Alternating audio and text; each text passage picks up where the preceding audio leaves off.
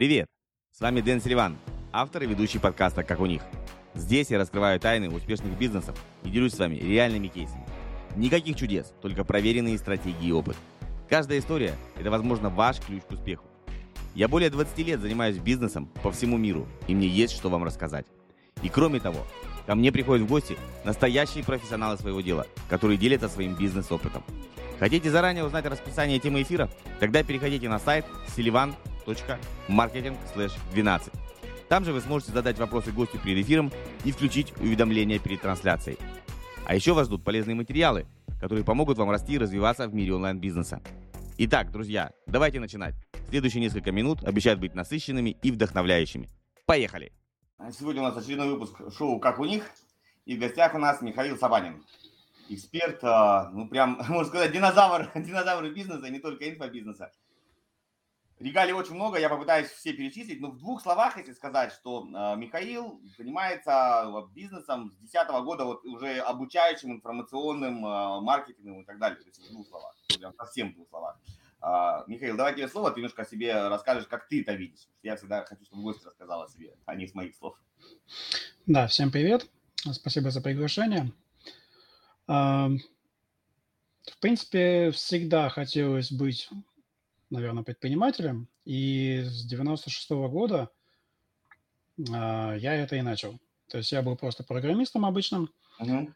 А, и в той компании, где я работал программистом, я проявил инициативу, что должен делать каждый предприниматель, и предложил новый проект, бизнес-проект. И в итоге э, проект был утвержден, меня сделали генеральным директором этого проекта, и мы торговали бытовой техникой, телефонами и так далее. Круто. Вот. С 96 года, соответственно, вот эта вот тема предпринимательства, она у меня всегда и шла. За все это время по найму я работал, может быть, года два. Все. Супер. Остальное было все Во- свое. Вопрос такой, а по, по образованию ты программист прям?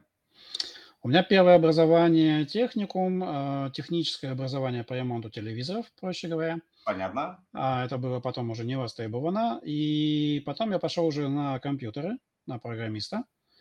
И это почти законченное образование. Супер. Ну, то есть ты как бы знаешь и а, само железо, ну, по сути, да, как бы. Да. И Я забыл, э, ты можешь подсказать, э, язык, когда там прям на уровне железа все.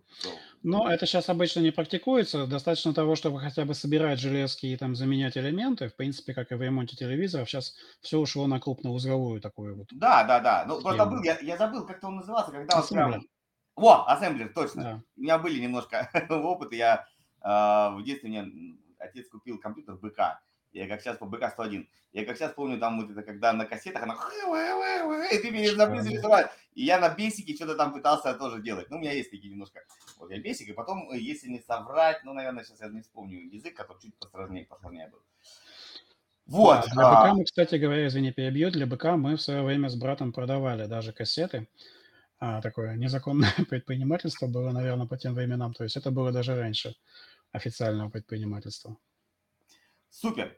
А, то есть ты так или иначе пошел в обычное, в обычное предпринимательство, если вот ты написал, что у тебя был а, веб-студия, то есть именно вот в хард-скиллы, вот я сейчас хочу поговорить сегодня именно сочетание, вот эта комбинация хард и софт-скиллов, и где-то, ну, как бы, тот баланс, та грань, когда одно хорошо дополняет другое и не топит его, главное. А, по сути, ну, такой же твердые навыки, твердый измеримый результат сайт, ну, что может быть еще тверже? У тебя либо есть сайт, либо нет, да, ну, как бы. Ну, ты знаешь, для предпринимателя, скорее всего, важнее все-таки софт. Мы сейчас об этом, мы сейчас об этом подойдем чуть-чуть. Да, потому что как бы хард, ну вот это вот как бы мой бэкграунд, мои там э, вот эти способности, знания программирования компьютеров, да, они определили то, чем я занимаюсь как основной Мгм. деятельностью, но по большому счету для успеха важно вовсе не это. Вот, смотри, сейчас мы тогда переходим к вопросу, я как раз его отдельно показал, вот назвал его так, делать против продавать. А, Мешают ли глубокие знания продажам на широкую аудиторию? Давай я расскажу, в чем, что я тут имею в виду, и как бы мой вопрос более расширенно. И потом мне интересно твое мнение по этому поводу. Я примерно э, попал в такую же ловушку, ну не знаю, я вот за себя расскажу, что я попал в такую же ловушку, то есть, э, что для того, чтобы стоить дорого, нужно многое уметь. Да? Вот, ну, у, меня, у меня такой, условно скажем, э, установка в голове. Не знаю, хорошая или плохая, но вот такая, какая есть. И я, соответственно, чего только не изучал, прокачивал себя, и у меня и маркетинг, и экономика, и психология, там, условно, ЛП, и программирование учился. До хрена, короче, чего себя напихал в башку. Вот, но потом, в какой-то момент времени, я начал немножко анализировать, знаешь, если что ты такой бедный, если ты такой умный. Вот это классическая фраза. То есть, и я понимаю, что количество вложений в себя в виде знаний, умений и навыков ни хрена не пропорционально тому росту дохода, который я получаю от этого всего. Да, я могу как бы решить многие задачи, но на деньгах это не сильно отражается. И вот у меня возник вопрос к тебе и вообще к нашей аудитории. То есть мне кажется, вот такое допущение, давай об этом подумаем, что если я, вот ты, например, программист, если ты выходишь на сцену продавать а, ну, обучение программированию, например, даже хард-скиллам, но так как ты знаешь очень глубоко, тебя так или иначе, ты все время скатываешься в какие-то, ну, в детали, в нюансы, которые на широкой аудитории, не понимающие кон- контекст, контент, то есть это не курсы повышения квалификации, когда ты уже апгрейдишь. Uh-huh, uh-huh. То есть э, технические нюансы и как это все будет сложно, и как это все, оно не зажигает. А идея на широкой аудитории зажечь ну, типа, будет классно, как Прометей, да, пойдем. А когда человек не знает, ну, вот он просто реально не знает этого ничего, он начинает ну, даже немножко фантазировать, придумывать, ну, так ярко, если он хорошо, ну, владеет ораторским искусством, со скиллами, что он людей может за собой повести. И получается, что чем больше ты знаешь, тем хуже у тебя получается продажи. Ну, вот какой-то такой парадокс. Что ты по этому поводу думаешь?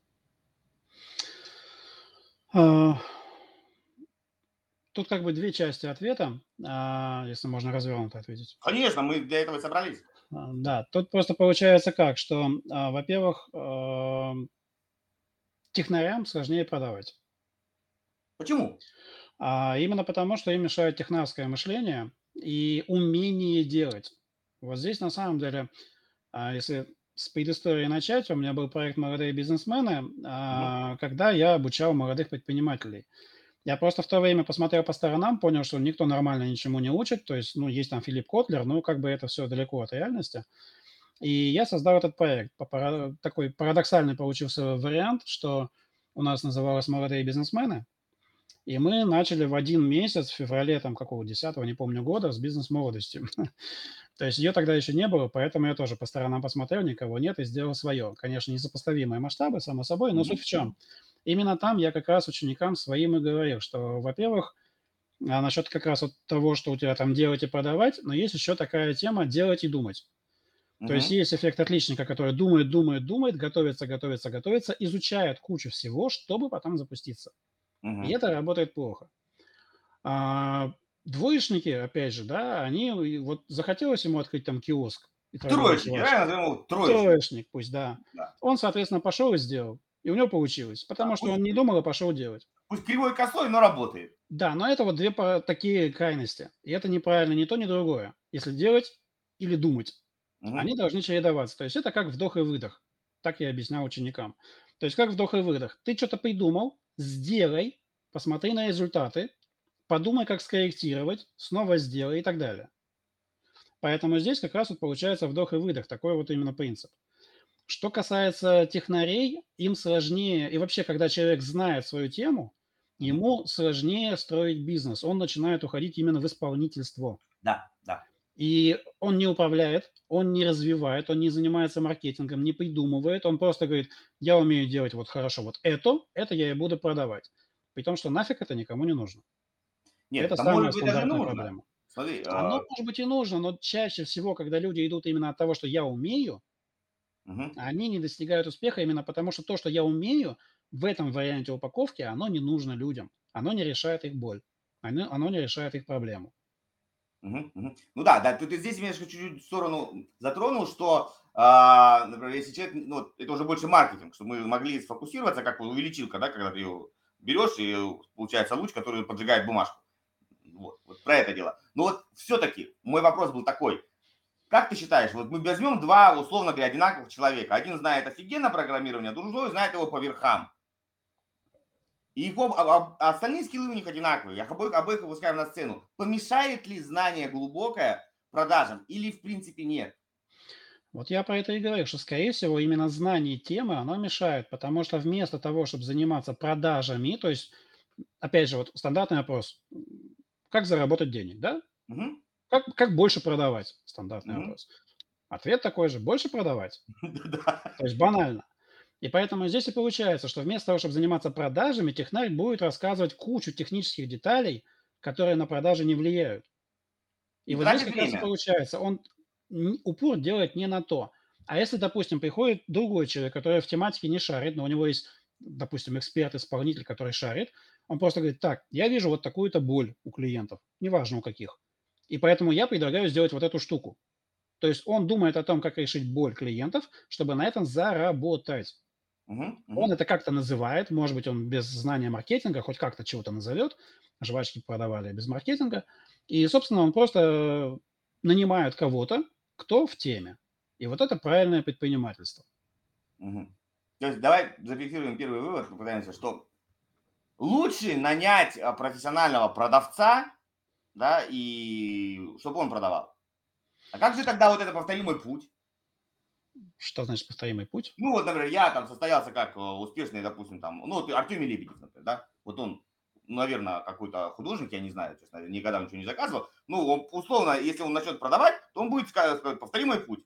Я там был, там, неважно кто, а сейчас вот самый великий э, дизайнер России, например, ну и так далее, там, какой-нибудь э, Касперский, да, например, вот я разработал программу, везде внедрил, ну, то есть он же позиционирует себя как программист все равно, а не как продажник. Но продает-то его жена. Это да. Это да. Ну то, есть, ну, ну, то есть, ну, то есть получается, что нужно все равно кого-то на фронтенд поставить не себя, который будет продавать тебя. Да, и вот насчет повторяемого пути, ну, по факту-то ведь этого не существует. Потому что кто мо- смог повторить Лебедева? Никто. Почему? Потому что он начал тогда, когда появился Рунет. Он тогда был номером один и себя назвал номером один, дизайнер номер один. Но тогда просто некого было еще Да, брать. Да, и то же самое с Касперским. Кто там тогда антивирусы делал? Ну, потом появился доктор Веб, но как бы уже на втором месте. Да? То есть вот так и получается, что многие темы, в которых люди стали лидерами, они стали лидерами не только потому, что они хороши собой, да, во всех скиллах. Они- Это да, это факт. Но, тем не менее, очень часто срабатывают какие-то связи, какие-то а, другие факторы, которые были до того или на тот момент. И Мгм. то, что было тогда, вот в 97 году, я тогда тоже пришел в интернет, да, я динозавр, и поэтому, ну, не было ничего. И поисковик был тогда, вот Рамблер был, да, но вот видите, сейчас Да, да, да. Яндекс перебил его, и то, что было тогда именно сильным, м, сильной позицией Рамблера, оно потом скатилось, потому что технологичность победила и так далее. Но вот у Лебедева, например, это неповторимо, у Касперского неповторимо, кто там Тинькова повторил, Ну, 1С, Кто там? например, взять. 1С, ну, то есть, как она была единственной фактически системой, так она осталась Ну, лидером. Все равно у ну, нее лидирующее парус и так далее, их дофига. Ну, вот смотри, Они ну, вот ты же привел тот же пример с Рамблером, например, да, действительно, он был, или Яху взять, его же Google убил. А, то есть есть возможность все-таки козырями перекрыть, там, на короля положить туза. Всегда возможности есть, потому что классически, да, сделай, возьми хорошую идею, которая уже работает, сделай ее проще, дешевле или быстрее. Все. Других как бы вариантов нет. То есть что-то из этих трех вещей ты делаешь лучше, и в итоге ты ту же самую аудиторию можешь перетащить к себе. Яндекс, Рамблер, Google, мгм. Yahoo и так далее. Но опять же вопрос в том, сможешь ли ты это сделать. Опять же, важно что? То есть ты сделал это быстрее, а надо ли это клиенту? То есть опять мы уходим в сторону маркетинга. То есть так или иначе, если мы говорим о предпринимательстве, все равно так или иначе нужно понимание маркетинга, либо у тебя должен быть партнер, который в этом понимает. Вот в частности, вот в онлайн-школах, опять же, да, что сейчас ближе мне, поскольку я сейчас продюсирую школы, как раз и получается, что вот эксперт, он шарит в своей теме, он профессионал, вопросов нет, но он даже себя продать не может. И он говорит, нет, вот я наконец-то понял, мне нужен продюсер-маркетолог, который мне поможет. И начинаются переговоры, а выходит, что на самом деле продавать-то нечего, продукта нет. К нему и так люди не идут. То есть то, что он продает, он продает с большим трудом, он гордится просто сам собой, что я умею это делать.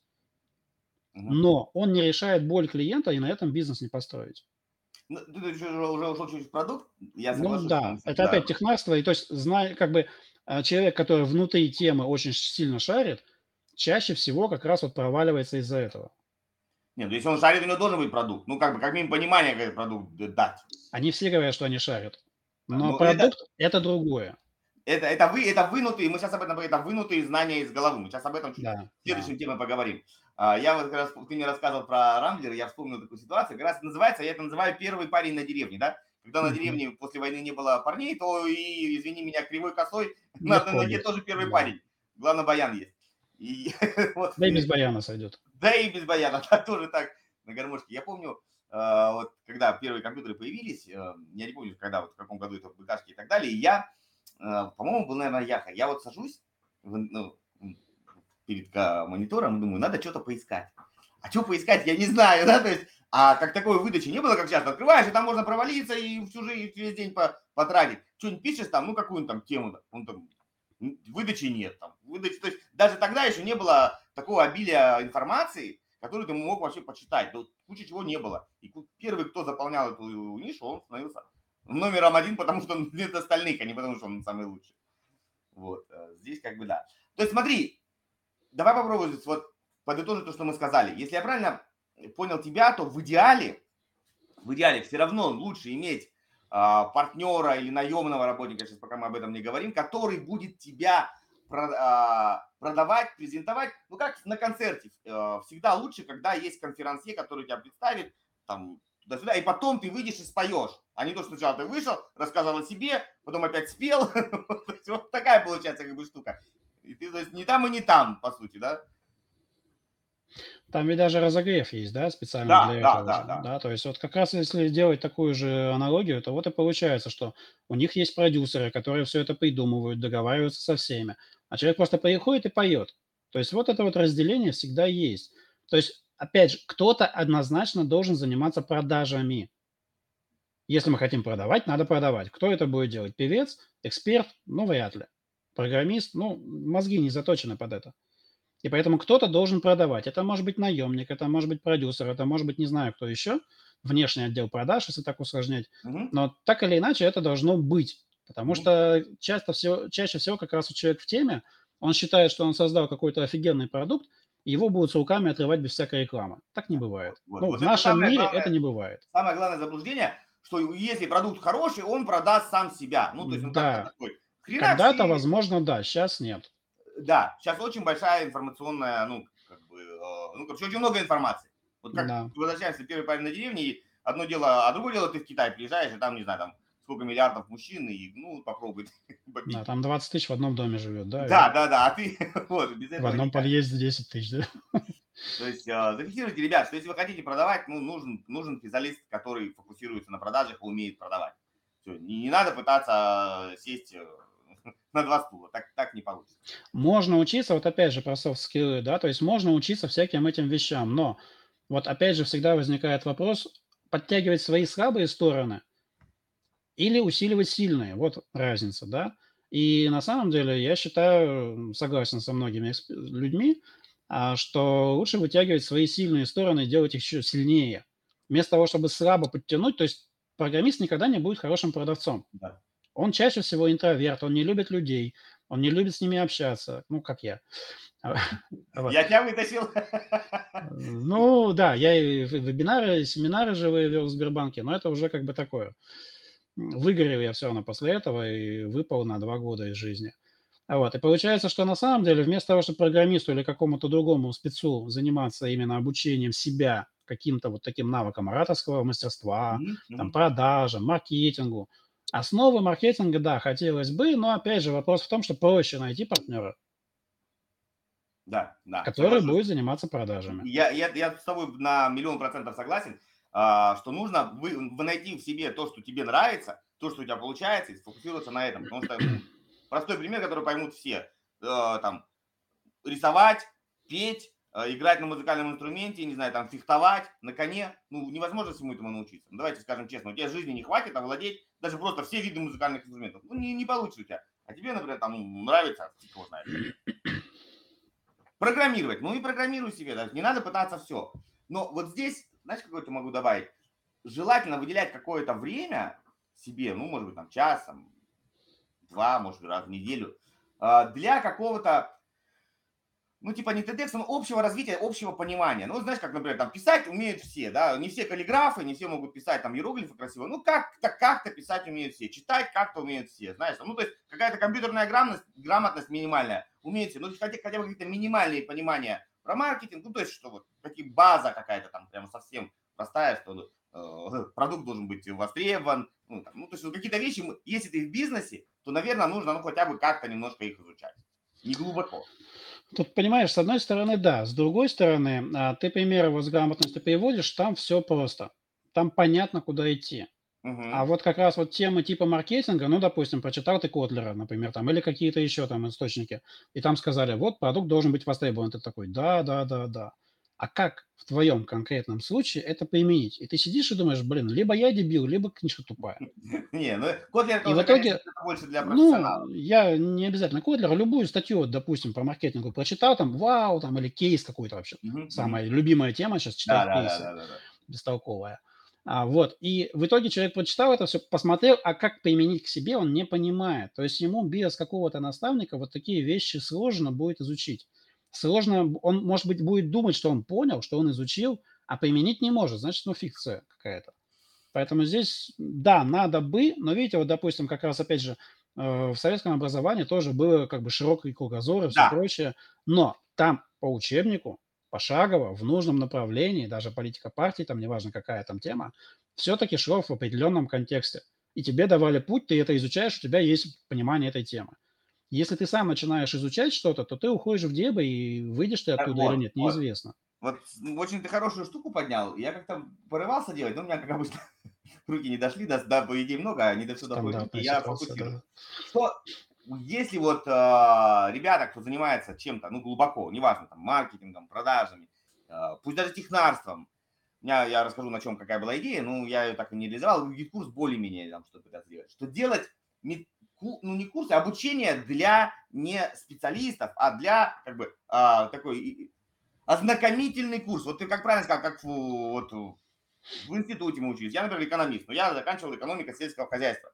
И у нас был там курс животноводства, курс растениеводства, курс агрономии, курс механизации. То есть, чтобы я как экономист в сельском хозяйстве понимал, что у коровы, например, там молоко не льется само по себе, да, у него там не 18 сосков, а всего там 4, да, условно говоря, и так далее, что хлеб растет... Что тонна молока в день он давать не да, может. Да, физически не сможет, что хлеб растет не на деревьях, ну, то есть какие-то да, вещи да, я да. должен понимать, что я считаю. И у меня была одна, там, ну, я просто с ребятами из курса одно общался, что сделайте курс вы для э, собственников, ну, для владельцев. Им не надо вот эти всякие нюансы изучать, что они гру- грубо должны понимать, ну, вот как, как, как на машине ездить. Вот так поворотник включается, тут свет, Тут тронулся, тут парковочный тормоз. Все. Как там работает карбюратор, да мне нахер это не надо знать, да, я туда не полезу. Есть для этого там автомеханик. Вот, и, и помогает вождению. Да, но вообще не нужно. И вот ты хорошо сказал, может быть, как кто-то услышит нас, что это востребовано, и это на самом деле недорого э, сделать курс ознакомительный, как бы туристический, в, в, в тематику. Ну, когда эксперт, он понимает, что надо, как надо глубоко туда тебя макнуть, чтобы ты сам не, не, не захлебнулся, но при этом имел какое-то представление, что это такое. Вот. Что думаешь? Нет, вводные курсы, как пробник, да, в косметике или что-то такое, это все прекрасно. Вопрос в том, что тогда ты должен понимать, что дальше. Не-не, не, не, не вводный, не вводный. Ну вот смотри, я, например, ну как курс, курс вождения. Есть курс вождения, а есть курс а, там, а, Для чайников ты имеешь в виду, да? Ну, не для чайников, это конечный продукт. Ну, я как вот серия книжек была для чайников. Да, да, конечно. По да. разным темам. Примерно да. такое же, чтобы в каком-то направлении уже вести человека. Нет, он дальше не пойдет. Ты изначально понимаешь, что он дальше не пойдет. Это ну, просто... Ну, базовые знания вот для да. чайников, которые в этой теме не, не, не шарят вообще. И не собираются шарить. И не собираются, да. То есть вот, вот... Это есть, но вот как раз серия для чайников-то она и была популярна именно по этой теме. Хочешь там инвестиции для чайников пошел, посмотрел, изучил, ну, какой-то кругозор получил себе. Да, да, да, да. То есть да? для расширения да. кругозора, там, поддержание, поддержание разговора, ну и примерно понимание вообще, тебе интересно туда или тебе туда не интересно. Вот как бы такая штука. Супер, супер, прям я сам знаю в голове. А, давай поедем дальше. Еще вот тоже прям такая штука. А, знать, если вы хотите сделать все под себя, чтобы я конкретно помог вам в вашей ситуации, разобрался с вашим маркетингом, и дал какие-то э, пути решения, нашел интересные ходы, э, и вы станете зарабатывать больше, это 100%, то также ссылочка в описании, можете переходить, записываться. И приятного просмотра дальше. Пока-пока! против обучать. Я так немножко сделал дисклеймер. В чем причина? Я вот у тебя немножко это подсмотрел. В чем причина нежелания и или неумения обучать? А, я расскажу немножко про себя, потом ты подхватишь. Угу. Я волей судеб попал, попал в аспирантуру, точнее, в аспирантуру я попал осмысленно, а вот заставили меня вести уроки, лекции, учить студентов, это потому что мой научный руководитель сказал, ну, не мое же это дело профессорское, да, вас много, вы вот херачите. Вот. Мне это не нравится, мне проще, а, то есть, скажем так, если человек не понимает, ну, не его это, ну, например, ну, не его, я начинаю злиться, что он не понимает. И мне сложно, я начинаю злиться, взрываться, беситься и психую, короче. Вот, вот у меня такая вот особенность. Поэтому я учить э, не люблю людей, которым не, не дается что-то. Вот если дается, я могу, то есть быстро схватывать, я очень быстро разговариваю, быстро объясняю. Если они вот со мной в моем темпе как бы движутся, тогда класс. Если нет, я прям что, это ну прям кошмар. Я, все знают, что я, из меня учитель плохой. Mm-hmm. Неуравновешенный, скажем так. Но если ты в теме, я тебе помогу, потому что, ну, как бы мы с тобой быстро. Ты написал, что тебе э, свою школу, но э, обучать тебе как бы не, не очень хотелось, и ты ее также доблестно и закрыл. В чем у тебя был как бы, твой личный таракан? Ну, понимаешь, учить я могу, опять же, да, поскольку я говорю, там больше двух тысяч человек в офлайне, наверное, прошло мое обучение, разные вебинары и так далее. Но это, опять же, не самая сильная, скорее всего, моя сторона, то есть меня от этого потом тошнит. Меня тошнит так же, как и тебя, от того, что они задают тупые вопросы, я не могу, как учитель в школе, дычить одно и то же каждый год. То есть, ну, мне это не интересно. У меня сильная сторона – это придумывание, а, придумывание решений для поставленной ситуации, да, как продюсер, например, если я работаю, и так далее. Придумывание каких-то решений для бизнеса, когда вот ученики приходят и говорят, а вот у меня вот так, вот так. Я говорю, ну, смотри, можно вот так, вот так, вот так. То есть, как говорится, хочешь услышать умный ответ, задай умный вопрос. А если ученики тупят и начинают говорить там какие-то глупости или у меня не получается, а сам не пробовал, ну, меня это тоже бесит. То есть вот именно поэтому я тоже не хочу заниматься обучением. И вот эта, кстати говоря, модель, опять же, в онлайн-школах, она, мне кажется, все равно оптимальной. Потому что есть эксперт, который занимается контентом и обучением, а есть продюсер, который занимается тем, чтобы продавать. Угу. То есть его конечная цель – это продажи. Вот я считаю, что все-таки правильная модель – это как раз вот папа-мама. То есть, если онлайн-школа – это ребенок, должна быть и мама, и папа. Мама добрая, любит учеников, папа любить учеников не обязан.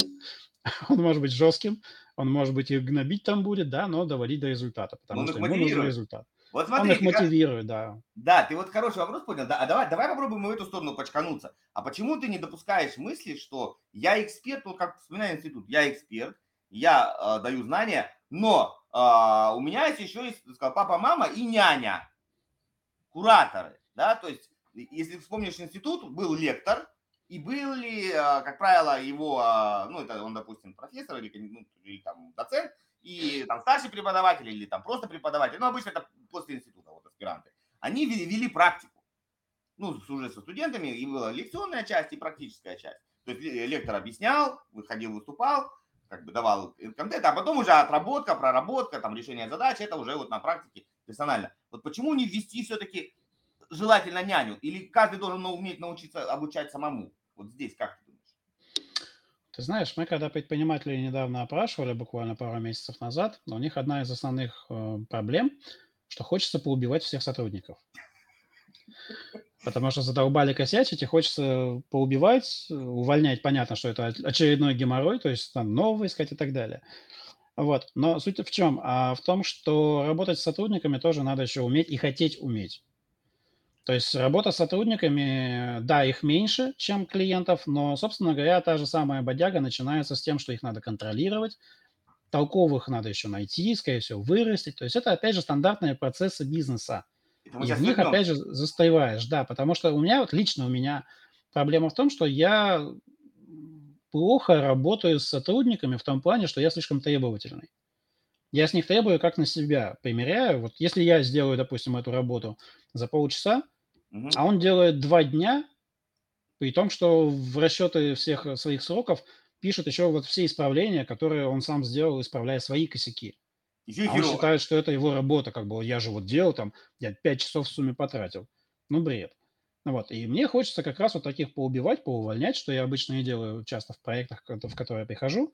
потому что чаще всего там как раз вот такие балбесы сидят. И вот как раз применительно к своей школе то же самое. То есть я могу, конечно, нанять каких-то кураторов, но так или иначе мне придется их долго-долго воспитывать, потому что они должны уметь не просто там Яндекс настраивать, да, как у меня школа директологов была, а именно по моей методике. Мгм, И мгм. мне надо отслеживать, чтобы они не нарушили мою методику. Это будет касаться любой школы. Потому что если методика нарушена, нет результатов, либо люди Ну да, недовольны, да. Ну примерно смотри, то же самое. тут в любом случае, а, ну, если масштабироваться, ты сам не сможешь всех обучать, но это Масштабироваться, да, кураторы нужны, но это просто твоя бледная копия. Это надо понимать. Ну, в, в- в- в обычном образовании разделили такой способ. Есть лекции, есть... Но у них а, выбора не было.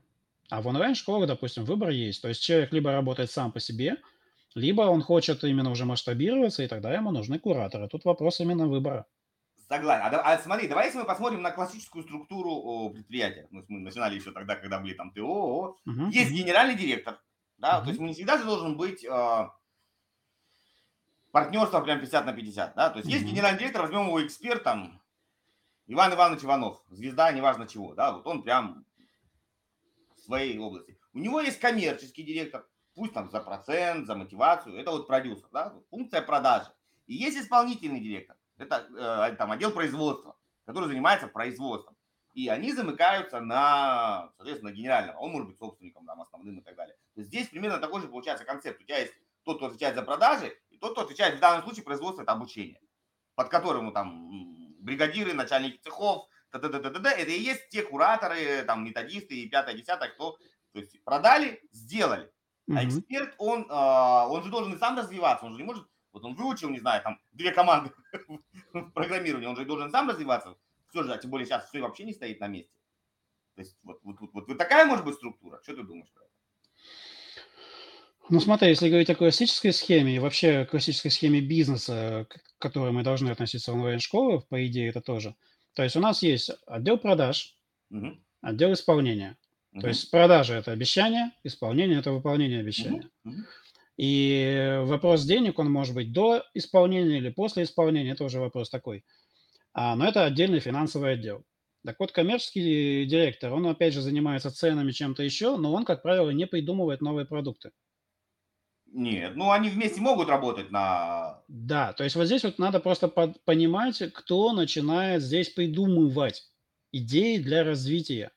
И вот в правильной оргсхеме должна быть, э, должен быть какой-то отдел по развитию, который как раз придумывает это все. Маркетолог, он, конечно, да, изучает клиентов, все прочее, но ведь маркетолог может сказать, вот у нас компания строительс- занимается строительством домов, а давайте мы займемся горизонтальным брением. Это огромные вложения, это нужна специальная техника, эксперты по этой теме, да, технари там всякие. А утвердят это или нет, это, понятное дело, решает уже генеральный Мгм, или исполнительный хотя бы. То есть здесь все равно надо вот эти все функции так или иначе разделять, но, на мой взгляд, все-таки главным в бизнесе все равно является так или иначе маркетинг, и поэтому именно а, продажа это все равно будет первично, а обучение, если к онлайн-школам говорить, это будет вторично. Поэтому эксперт может знать, но успеха это все равно не принесет, если все-таки говорить о нашей теме, о деньгах в итоге. Ну, э, тут как бы давай попробуем вместе порассуждать. Смотри, а, я все-таки думаю, что идея, вот если мы берем этот треугольник, эксперт, а, там, отдел продаж и отдел там, ну, обучения, ну, в нас, да, вот прям, или просто эксперт, владелец, коммерческий отдел, исполнительный отдел. Мгм. то эксперт, так как он продвигается в своей тематике, он должен понимать, востребовано. Ну, возникает какая-то идея. Раньше был отдел НИОК. Ну, мы не будем сейчас мгм. вдаваться в такие сложности. Не надо вам это, ребята. То есть отдел, который занимался разными рационалистическими предложениями. То есть я, например, придумал, я, например, маркетолог, говорю, ребята, я придумал, вот, как я помню, чувак был там, арома, арома маркетинг. То есть вот мы, например, в офлайн бизнесе будем э, там добавлять какие-то там запахи туда-сюда, которые стимулируют, например, там аппетит или стимулируют там наслаждение и больше покупают. Я эту идею спускаю, в, в- ну, собираемся на совещание и пропускаю через два фильтра. Отдел э, там, коммерческий, туда входит продажи, маркетинг, ну, все, что связано с внешним отношением. И отдел внутренний, исполнительный, исполнительный отдел. И они, соответственно, эта идея проходит эти два фильтра, и, допустим, они говорят, да, мы это продадим, а это говорит, а мы это ни хера не сделаем. Ну, как бы все, окей, но она нереализуемая. Да, или наоборот, они это сделают, а говорят, а мы это не продадим. Ну, как бы, ну, не мгм. зажигает. И вот если она прошла эти два фильтра, вот эта идея, тогда мы ее делаем. И что тут первично, что вторично, оно как бы тоже, это знаешь, вот как мама-папа. Тут Ну да, одно без другого да. не бывает. Можно такое вот э, наобещать, напродавать, а потом и возвраты. Ну да, есть такое. И? вот. Ну вот, вот, вот, может быть, этого, вот, может быть, эксперт как раз, который должен генерировать идеи, может быть, это его задача? Вот сфокусироваться только на этом, получать новые знания и давать идеи на а, два фильтра набрасывать. Эксперт, конечно, должен генерировать идеи, но если мы это применяем к обычному бизнесу, к стандартному оффлайновому, скажем так, то там, как правило, он абстракционируется, дистанцируется от всего этого и начинает уже только мыслить в категориях денег. При этом успешный, вот не помню, там то ли владелец тысячи инструментов, то ли еще кто-то, а, каждый месяц идет и выполняет работу какого-то своего сотрудника. За руль грузовика садится, который развозит запчасти, за прилавок продавца встает и слушает, что говорят клиенты. Вот тогда, конечно, он генерирует правильные идеи. Ну и понятно, что они одни из лидеров рынка. Эксперт должен, да, но видите, вот по жизни все-таки не получается так, чтобы он генерировал все. Он создает идею, Мгм. начальную идею. А вот именно потом развитие и масштабирование уже чаще всего из его рук уходит. Ну, здесь ты про докрутку больше сказал. То есть, когда ты что-то сделал, ты начинаешь докручивать. Вот я знаю, по- по- там, Додо Пицца также. То есть, есть подход Да, такой, да, что ты да, именно, да. это разные методики, как, где ты находишь узкие места. Это как бы одна ситуация. Но есть в начале экстенсивный рост, когда просто э, растут, и там покер косой, не косой, знаешь, когда там много вливается, то от того, что у тебя есть дырки, и все равно вливается больше, чем выливается. Вот. Э, Когда уже они выравниваются, эти потоки, надо уже дырки найти затыкать. Ну, пока у тебя Ну поток да, владелец или эксперт, он все равно вначале создает именно в своей голове, в мозгу своем какую-то идею, создает какую-то картинку и потом ее воплощает в жизнь. То есть понятное дело, что он будет именно этим двигателем, этим генератором идей, да, конечно. Окей. Ну, давай попытаемся закончить этот наш вопрос. Все-таки каждый должен уметь обучать, или это тоже как продавать? Не обязательный скилл. То есть нет Но нет. это не обязательный скилл, мне кажется, потому что все равно, мы же говорили про сильные и слабые стороны. Если человек не умеет или не хочет обучать или продавать, Мгм. то лучше, опять же, эту функцию кому-то поручить. Нанять, нанять можно достаточно недорого людей, тем более вот эти кураторы там тоже копейки, в общем-то, стоят. И поэтому, да, надо выполнять свои сильные стороны, их именно а, развивать, чтобы что-то приносить в мир уже сильное свое. Да, да, да, да, да. И насчет недорого бывает и даже и бесплатно, и очень часто. Я все больше Есть больше бесплатно за доступ к курсам там и так далее. да, Нет, слышал. именно когда вот строится комьюнити, и люди, которые прошли, они вот это, знаешь, как шефство, туда-сюда вот берут, и люди горят этим желанием. Ну, смотря как- Да, единственное, что это уже становится немножко неуправляемым. Когда у тебя сотрудник да. на зарплате, ты им управляешь. А тут получается чисто энтузиазм, фрилансеры такие, э, волонтерство, да, правильно? Ну, знаешь, как сказать насчет не управляешь. Я все время был э, в советское время председателем совета дружины, и я не помню, чтобы я мог сказать, а сегодня я условно про совет проводить не буду. Мне бы таких пионерских называли бы Звездюлев. Но ты советские времена не смешивай с нынешними. Ну, Сейчас знаешь, захотел, очень много- ушел.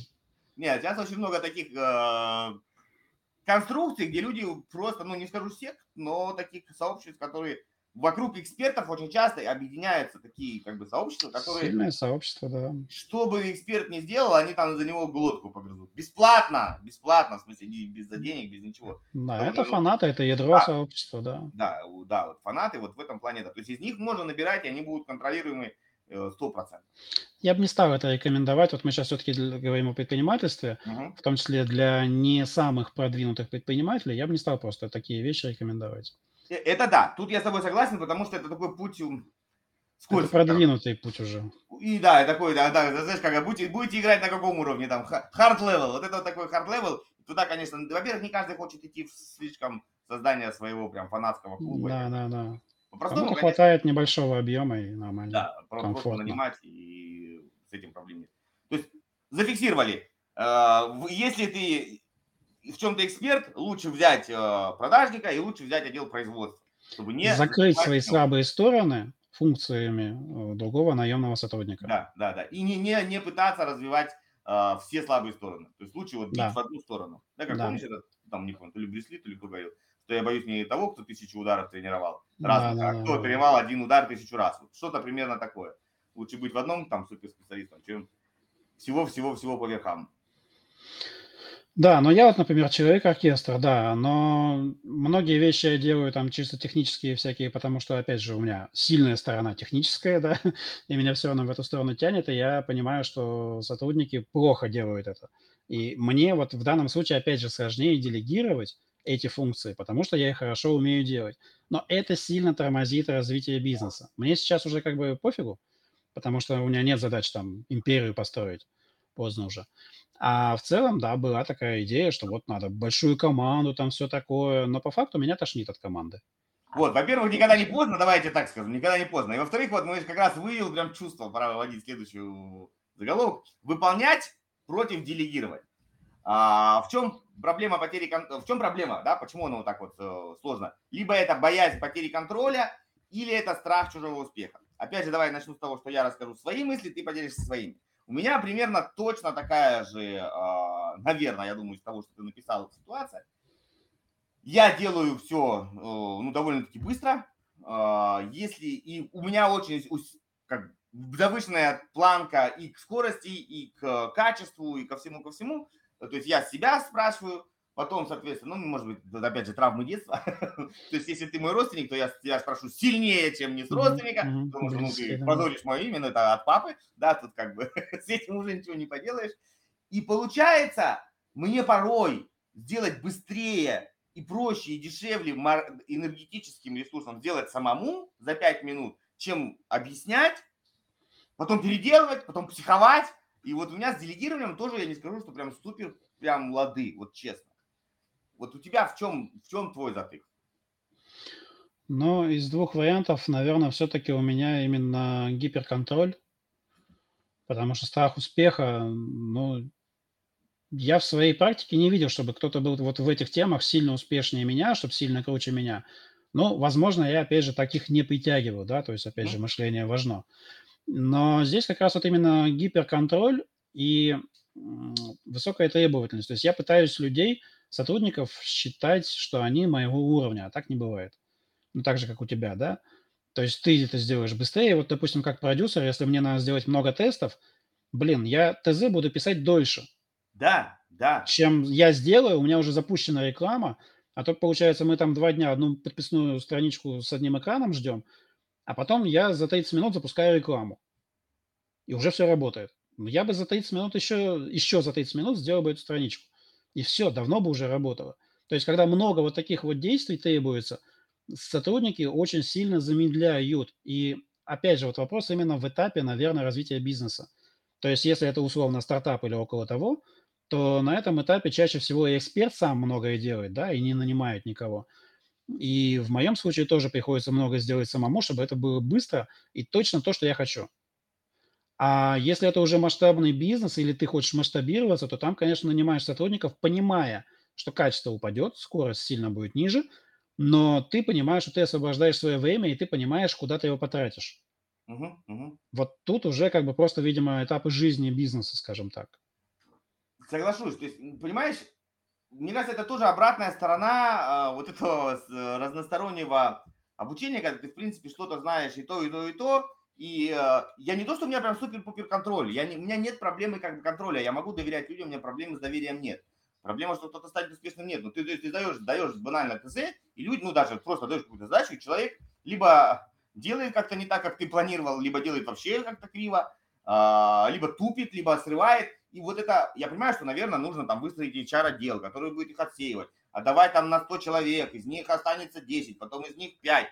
Это все хорошо, но вот это вот затратно эмоциональное выстраивание, я для себя ну, не вижу в этом больших плюсов, честно. Хочу, знаешь, что тему затронуть про делегирование? Ф- Смотри, э, я давно уже уехал из России, и когда я сюда приехал, у меня тоже не сразу, но поменялись, поменялись установки. То есть вот эта вот штука делегирования, она очень развита в, на постсоветском пространстве за счет того, что очень дешевая рабочая сила. А, Реально дешевая. То есть ну, проще нанять, там, не знаю, 100 копирайтеров, кто-то да что-то напишет, да, и вот так напалмом херакнуть, да, там, нанять 100 таргетологов, и у кого-то что-то зайдет, да, ну, условно. А, здесь рабочая сила дорогая, ну, то есть сотрудник дорогой, ты не можешь ему платить, сколько тебе заблагорассудится, в принципе, не можешь. А, то есть здесь а, есть тарифные сетки, и тебе там есть специальный бухгалтер, он отдельно получает лицензию от государства, ну, конкретно за Бельгию я говорю, то есть я думаю, плюс-минус Европа одинаково, который тебе, ты ему даешь данные на сотрудника, вот там такая-то работа, такая-то должность, такой-то опыт, такое-то образование, он тебе говорит, его минимальная зарплата такая-то, такая-то. В среднем там 1500, 1800, 2, ну вот, вот от полутора до двух в этом диапазоне меньше не можешь платить. Плюс взносы туда-сюда и выходит как бы, ну, знаешь, так для, делегирования, для делегирования хреново. Дороговато. Дороговато. К чему Тест. это приводит? Вот смотри, то, что я обращаю внимание, я очень много смотрю на, на Запад, учусь, что есть прям, ну, не скажу прям, что бум, но я вижу первые ростки а, вот этого соло-принер, когда человек, это единственный, как условно, условно не скажу самозанятый, но смысл такой, что и они зарабатывают большие цифры, там миллионы долларов. То есть, условно говоря, один человек, ну, может быть, один у него э, ассистент, не в плане ассистент, который машину моет, ну, более-менее там как-то ему помогает э, в тайм-менеджменте. Отсюда пошли все вендинговые машины. Да, вот когда ты не человек у тебя стоит, а аппарат. Да?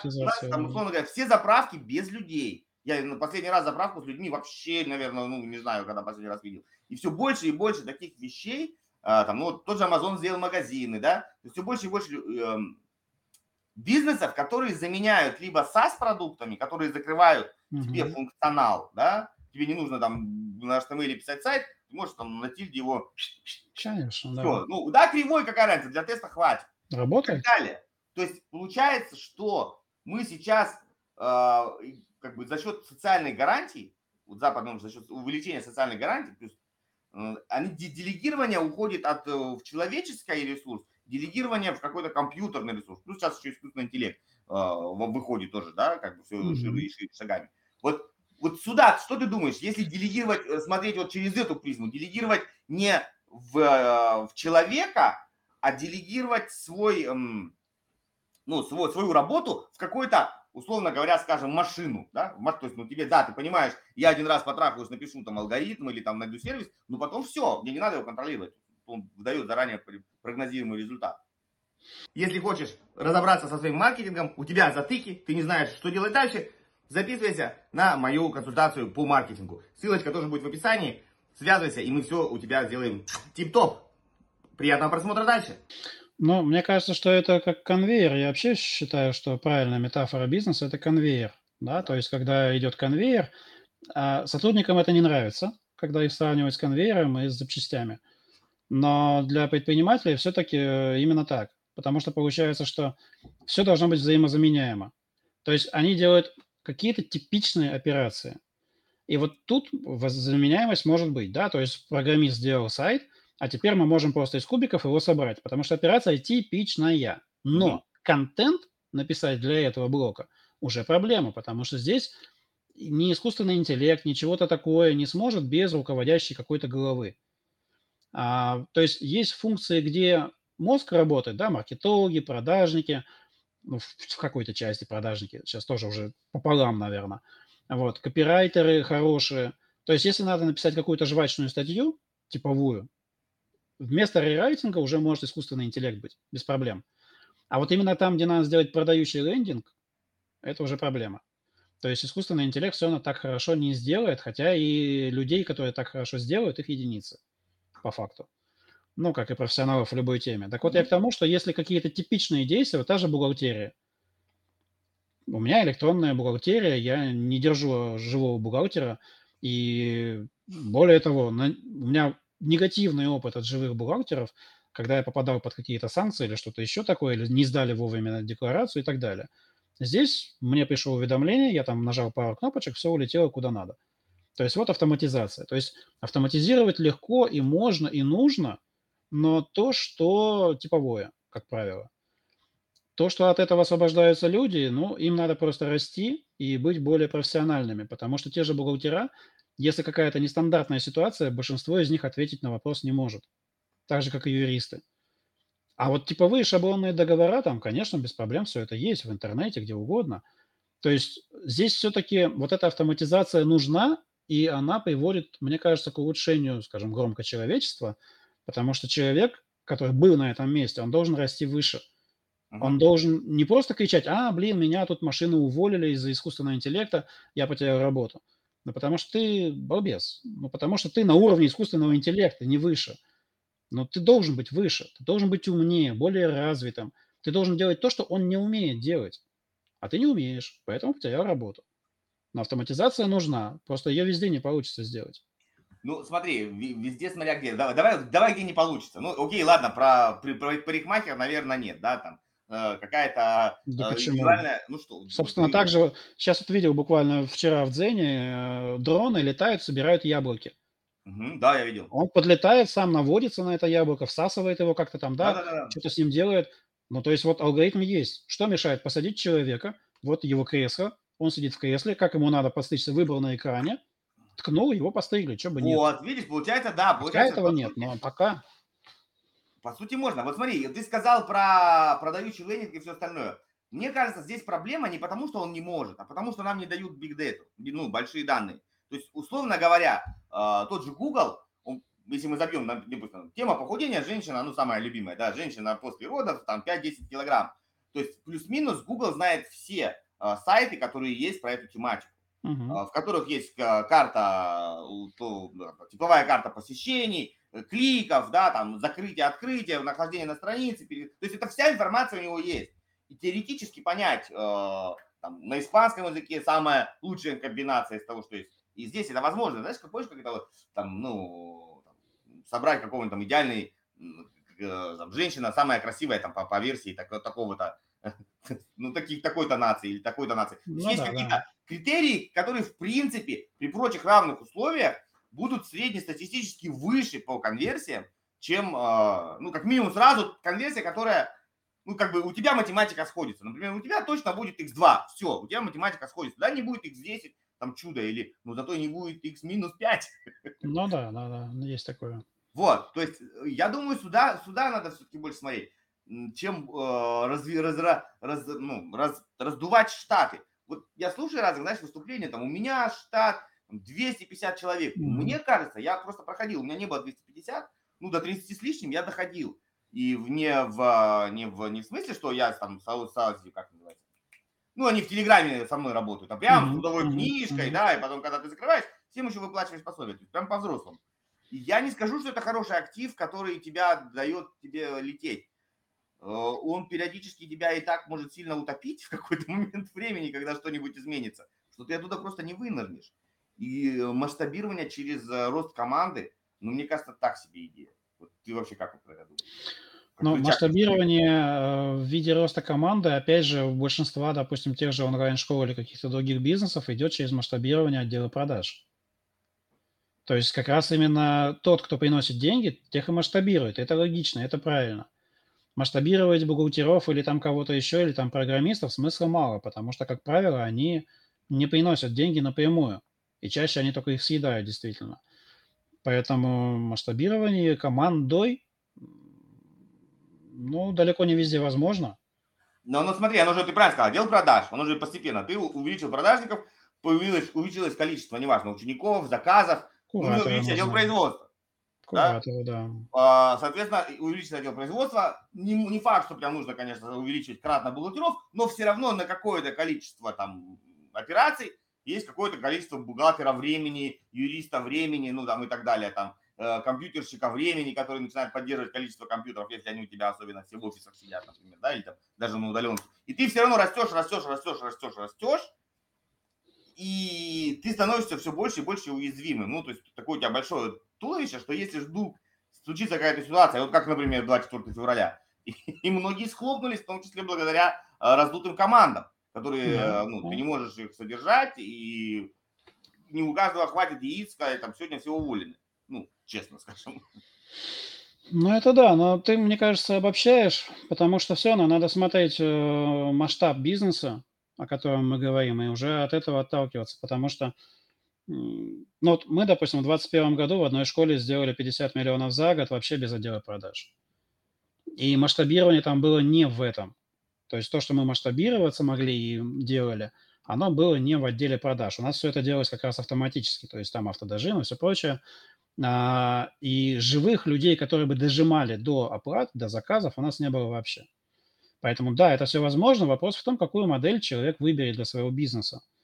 И если, опять же, это вот, допустим, там, условно, там, Блиновская или кто-нибудь еще, у которых там, а я там, там 10 тысяч человек сидит на продажах, может быть, Да, это да. да, у них масштабирование именно такое. И по цепочке идет масштабирование ниже, но уже меньше масштабом, само собой.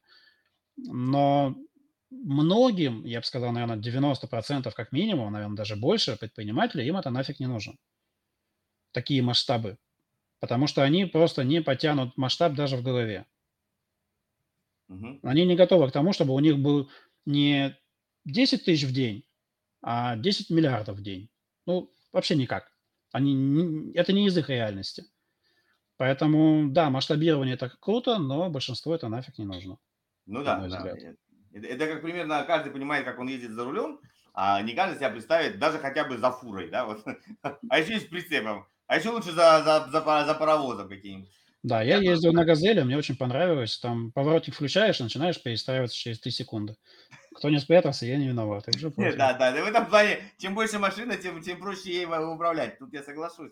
И, наверное, с бизнесом тоже так же. Есть такой как раз термин, очень часто сейчас у нас во всех э, предметах, э, sustainable, устойчивый. Мгм. И они его сейчас вот здесь вот в английском языке куда только не суют. Это, я не знаю, такое какое-то слово паразит. Даже у меня у сына предмет был какой-то там, sustainable э, finance, устойчивые финансы.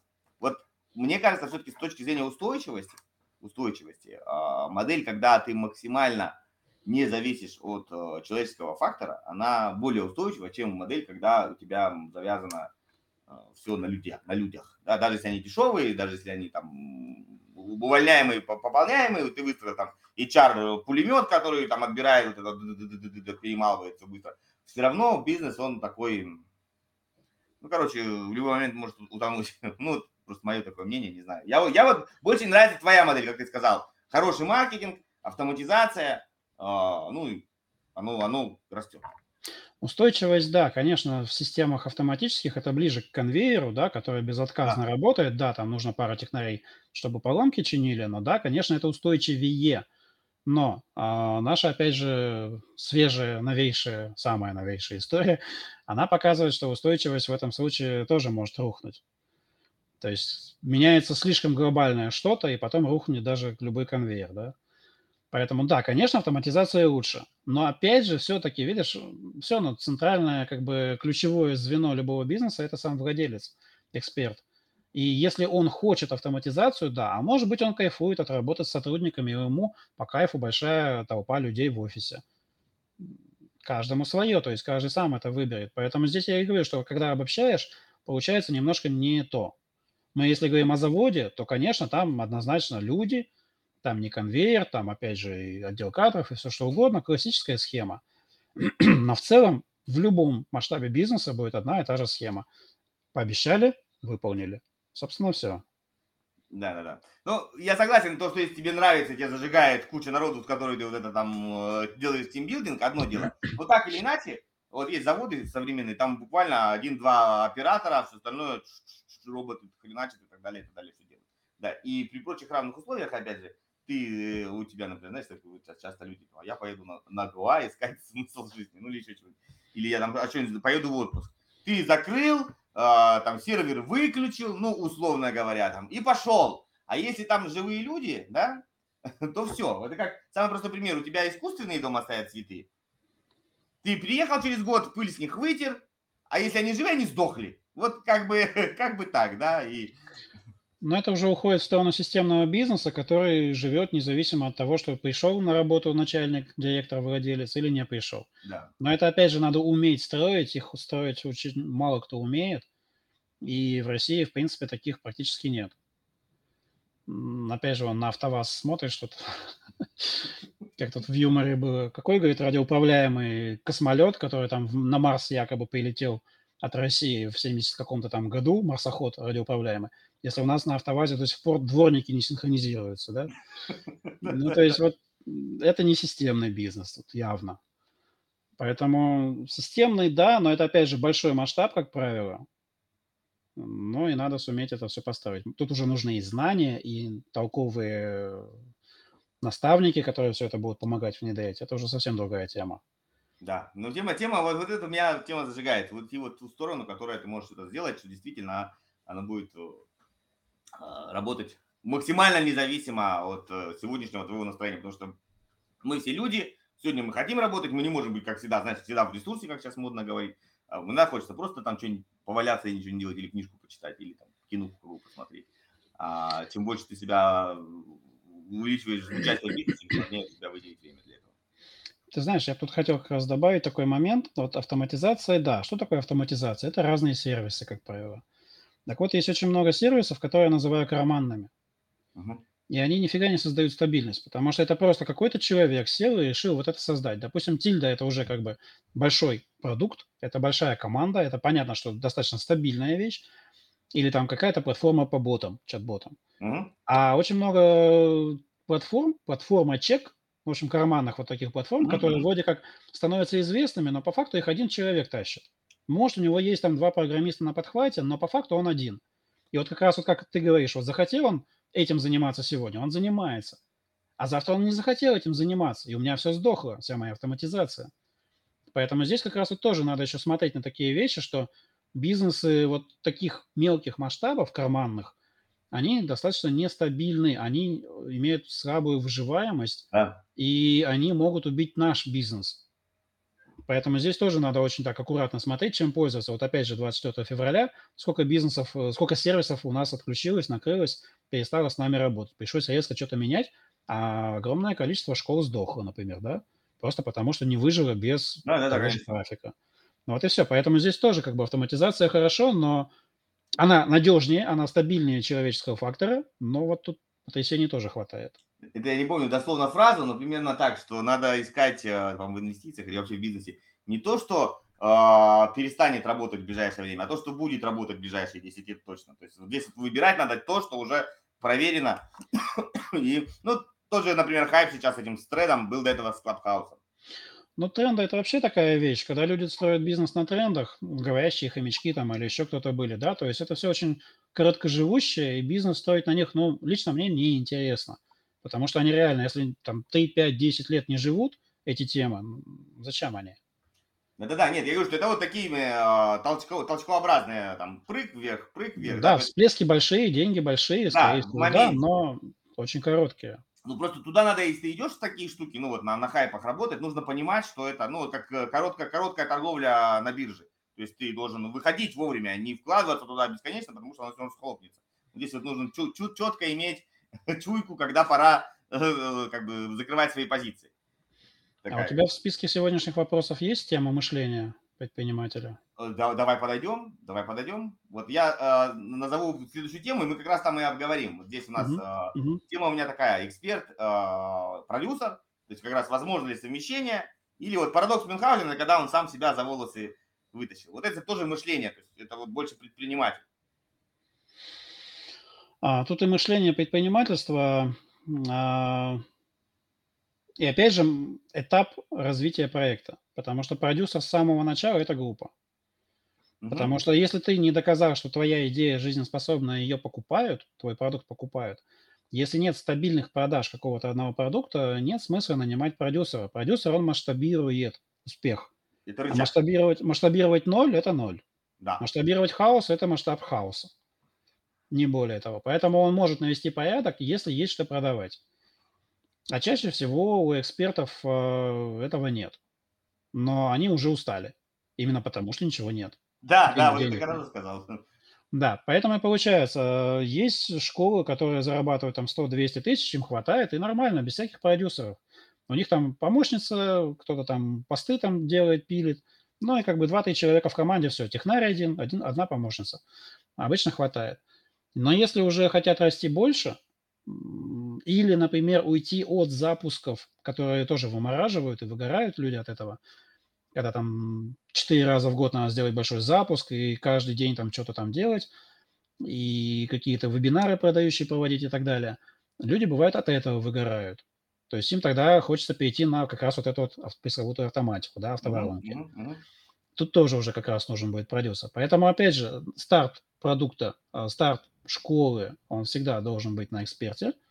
И вот когда уже есть какой-то результат, его масштабировать может продюсер. Поэтому здесь противопоставление, оно какое-то, мне кажется, немного искусственное, потому что когда школа большая, там условно там полтора миллиона, допустим, зарабатывает, или сколько-то еще, а часто сам эксперт уже знает, что ему надо делать. Ему просто нужны исполнители и надсмотрщик над ним. Mm-hmm. Ну, то есть вот как раз project менеджер, например. Он чисто управленец. Он не придумывает сам, он ничего не генерит, он просто берет на контроль все поставленные, mm-hmm. какие задачи были. И поэтому здесь вот как раз, если большая школа, то, как правило, им уже продюсер может быть и не нужен. И вот опять все как идет эволюционным, скажем так, путем. И еще такой важный момент, на мой взгляд, что продюсеры, они называются продюсерами, но абсолютно разные люди. В том плане, что не мальчики, девочки, конечно, а в том, что они умеют, что они хотят принести в проект. Угу. Я себя называю продюсер, маркетолог, автоворонщик. Я не люблю и не умею делать запуски. Я на эту тему не пойду. Я приношу как раз именно систему автоматизации в проекты и какие-то упаковки маркетинговые и так далее. А есть, допустим, продюсеры, которые хорошо делают рилсы, которые хорошо делают прогревы вот именно в, в коротких живых видео. Они на этом делают запуски, они на этом хорошо зарабатывают, но они приносят вот именно эту часть а, в проект. Кто-то хороший копирайтер, кто-то ага. хороший какой-то, может быть, технарь, да, чистый автоворонщик, но тогда ему маркетинг нужен. И вот кто что приносит, вот он как бы маркет... продюсер это слишком общее название, я к этому. Да, да, да, да, да. Потому что каждый продюсер предложит что-то одно. Вот в одной школе там тоже, кроме меня, там было еще два человека на собеседовании как продюсеры.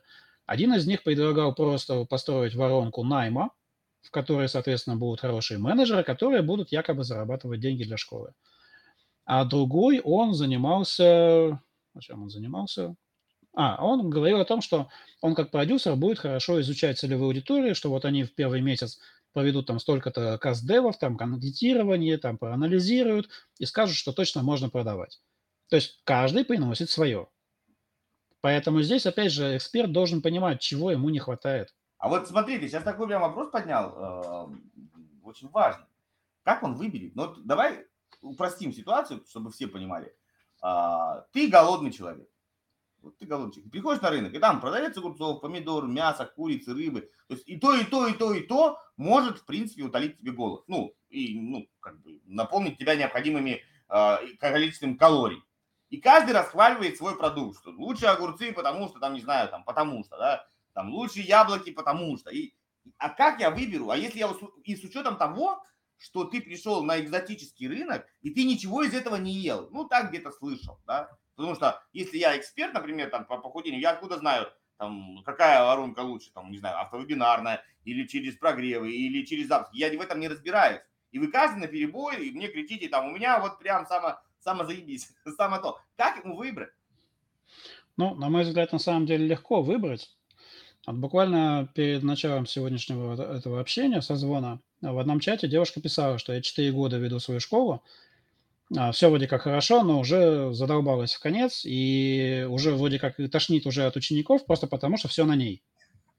И здесь опять же рекомендация стандартная, что ты посмотри, что тебя бесит конкретно. От чего ты устала? Может быть, ты устала от того, что тебе надо постоянно что-то придумывать.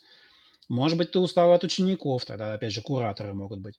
Может быть, ты устала, в принципе, тащить все на себе, да, мама-одиночка, как вот в метафоре семьи, да, которая да. мне больше всего нравится. И вот здесь как раз э, надо посмотреть, что тебя бесит, от чего ты устаешь, в чем твоя слабая сторона, которую ты вынужден сейчас тащить на себе. И такой человек тебе нужен. Возможно, тебе, может быть, достаточно будет какого-то наемника за фиксированную оплату, никакой продюсер не нужен но тогда ты остаешься при этом как бы управленцем, ты контролируешь само все это, весь этот э, бардак и всех этих исполнителей, либо ты нанимаешь управленца проекта. Ну да. Либо, да. если ты вообще придумывать ничего не хочешь, а хочешь, чтобы за тебя придумывали, тебе нужен продюсер. Вот разница, да? И а, если ты говоришь, там ничего не пробовал, тебе со всех сторон обещают, да, стандартная тоже ситуация, но здесь просто надо меньше смотреть на кейсы, да, на эти все сказочные вещи, а, потому что эти кейсы повторить невозможно практически. Сто процентов. Да, там человек пишет, например, там, я там с одного письма продал на 3 миллиона. Да, факт, скриншоты, все это факт, согласен. Но он повторить это не может, это раз. И до этого было еще 10 писем. Мелочь, да? Вот, и база была в 100 тысяч человек. Вот, и просто получается так, что когда ты смотришь на кейсы, у тебя в глазах вот что-то вот обещают волшебную таблетку, да, у тебя в глазах там типа вау, все будет круто, за меня все сделают, но это фикция, да, то есть надо как-то перейти на здравый смысл, если тебе говорят, мы будем делать короткие видео, и ты понимаешь при этом, что тебе придется писать короткие видео. И это не так может быть сложно. Может быть, не как в инсте раньше надо было там 20 штук в день, а 20 штук в месяц. Но это тоже тебе надо будет делать. Если ты не любишь сниматься, если ты не любишь говорить на видео, значит, тебе это, наверное, скорее всего, не подходит. И ты говоришь тогда, нет, меня это не устраивает. А другой человек приходит и говорит, а мы вот сделаем тебе текстовую воронку. Угу. И ты думаешь, блин, тексты. А кто будет писать тексты, я не умею. А у нас есть человек, мы напишем. А вот пример. Ты читаешь, смотришь, блин, ну круто вроде как. И ты понимаешь, что тебе это подходит, потому что именно ты э, меньше вовлекаешься во все это дело, и ты не делаешь то, от чего тебя тошнит.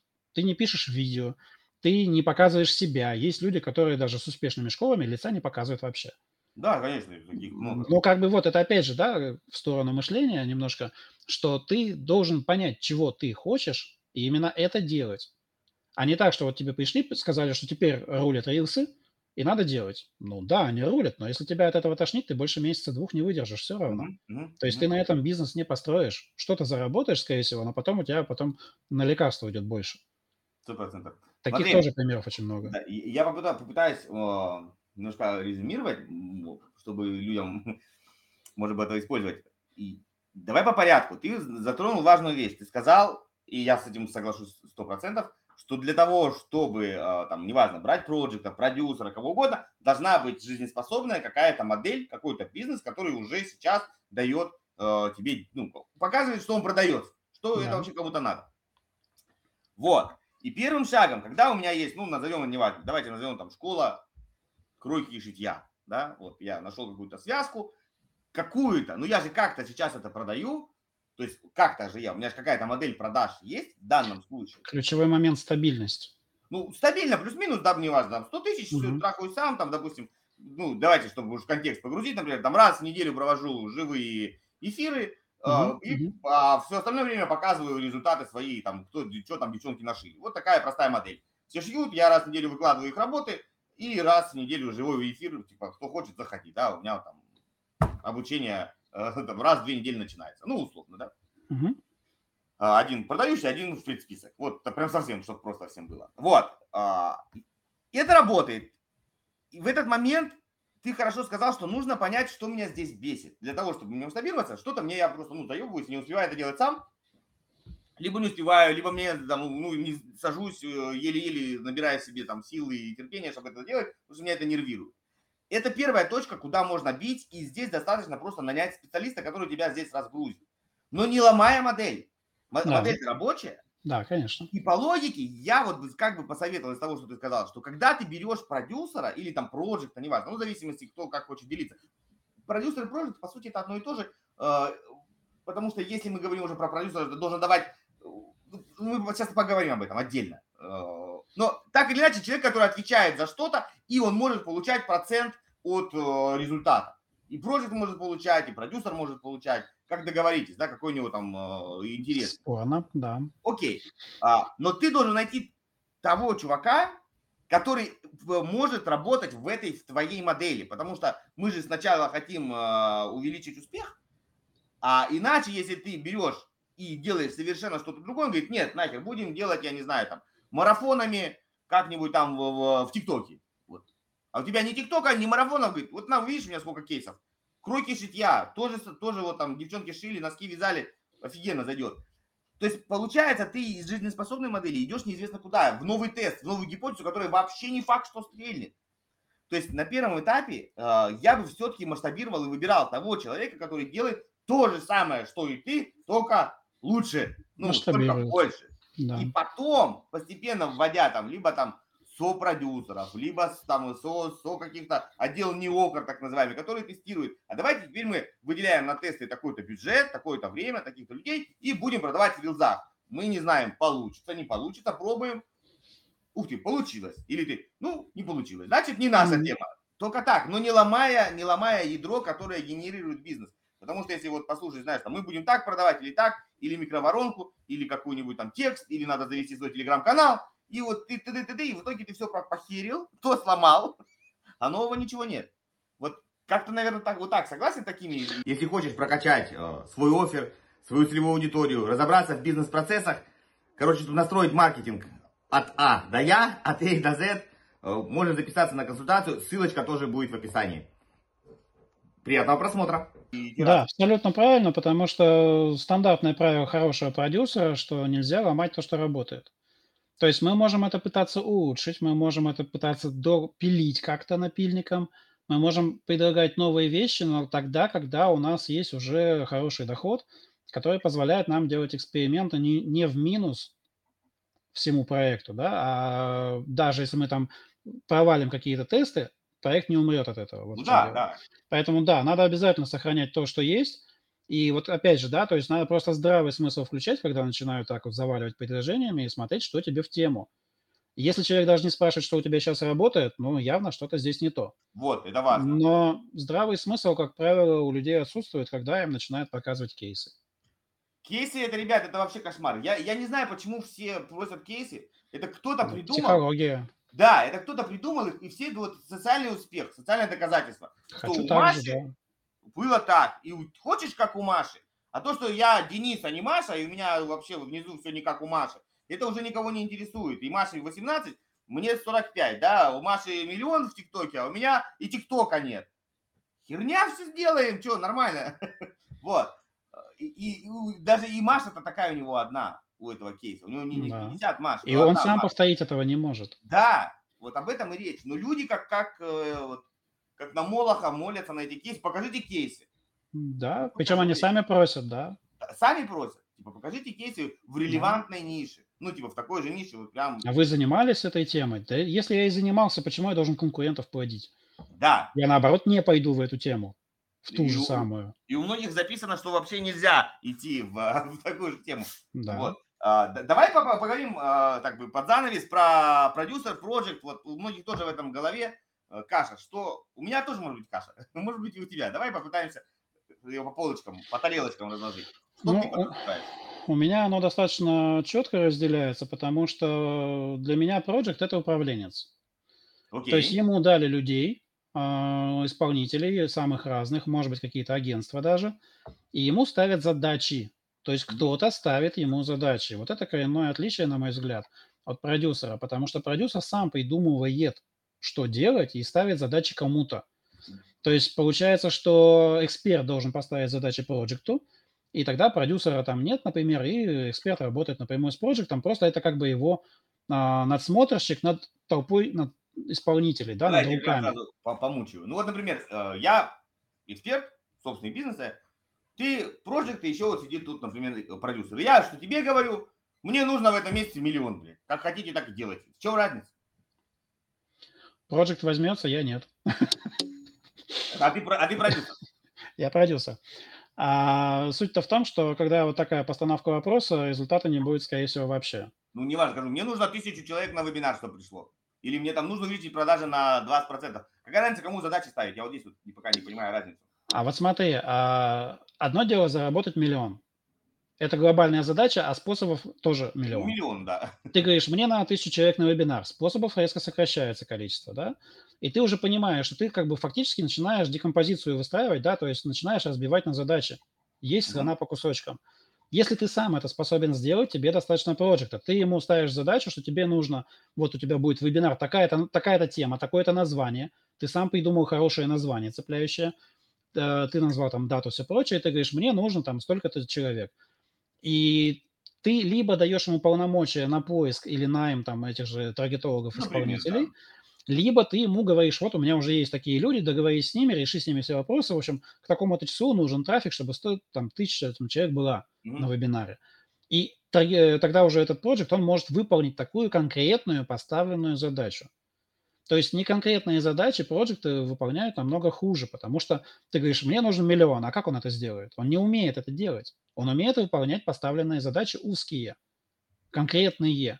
Вот в этом разница. То есть продюсер умеет работать в состоянии неопределенности и сам решать проблемы и находить решения. Он из хаоса сам выстраивает порядок. Project, в моем понимании, конечно, все это, Project, он не делает этого. Он и не должен этого делать. И поэтому вот опять же проценты, есть хорошее правило, да, что платить надо за то, за что отвечает человек. Да. Если юрист получает долю от бизнеса, это бред. Но он не влияет на продажи, да? А если мы платим продажнику какой-то процент от его сделок, ну, понятно, что это логично. Но при этом куратор получать проценты, ну, как бы не должен. То есть вот я к чему, просто пытаюсь разницу пояснить.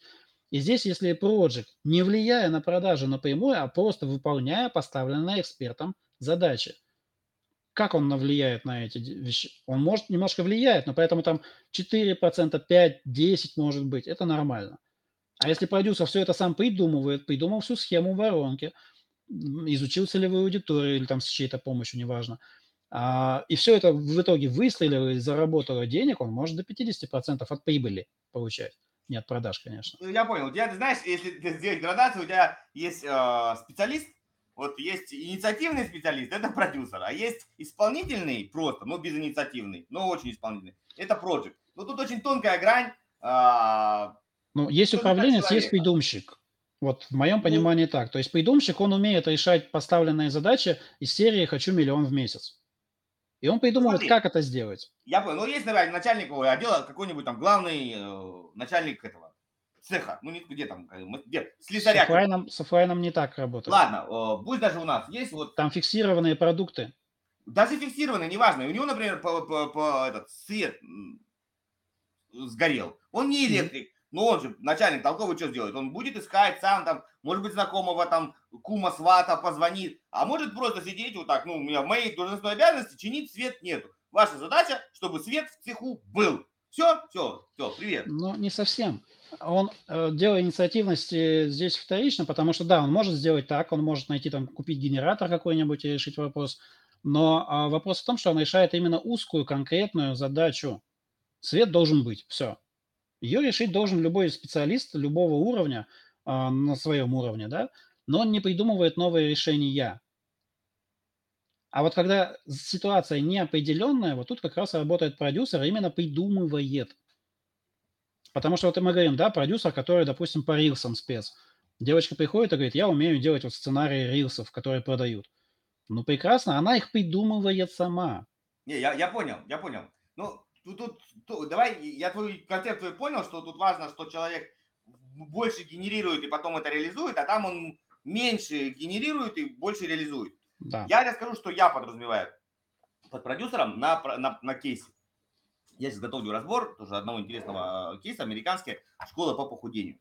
Три маркетолога, вот их можно назвать продюсерский центр. Они mm-hmm. сели, а, проанализировали а, аудиторию, проблему, вот все вот это все, mm-hmm. и mm-hmm. поняли, что, условно говоря, лицом вот этой штуки должен быть вот такой-то вот мальчик, он должен вот так-то выглядеть, вот так-то говорить. То есть это как э, режиссер фильма, он, он придумал, mm-hmm. как должен выглядеть там Буратино должен сыграть вот, вот тот вот ребенок, mm-hmm. да, вот Мальвину должна та девочка. То есть он, и они нашли именно, назовем его, говорящая голова, но он не только голова, он еще ходит, говорит, то есть он реально там накачанный. Продажи просто, да, ну то есть вот это да, они нашли, но они нашли его сами, то есть они его, как бы, знаешь, родили сами, три, три крутых маркетолога, родили себе эксперта, отобрали mm-hmm. вот, вот это продюсер, то есть они, или там Тимати, он понимает, как, кто сейчас востребован, какой голос, какие там э, ноты, и он ездит, условно, там по деревням, да, там по весям городам, и находит какого-то певца, которого никто не знает, но он э, четко попадает в этот аватар, который можно продать. То есть это музыкальный продюсер так обычно делает. А, а здесь как вот... называется человек, который продюсирует самого Тимати? Его продюсер?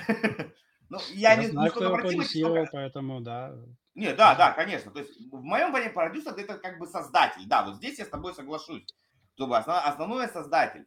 Но а, когда уже есть что-то, а вот мы до этого говорили, что есть эксперт, который, у которого что-то стало получаться, когда есть что-то, вот тут где грань, сколько должно быть процентов создавания, а сколько шлифования. Ну, как бы, да, вот есть обточка и есть создание.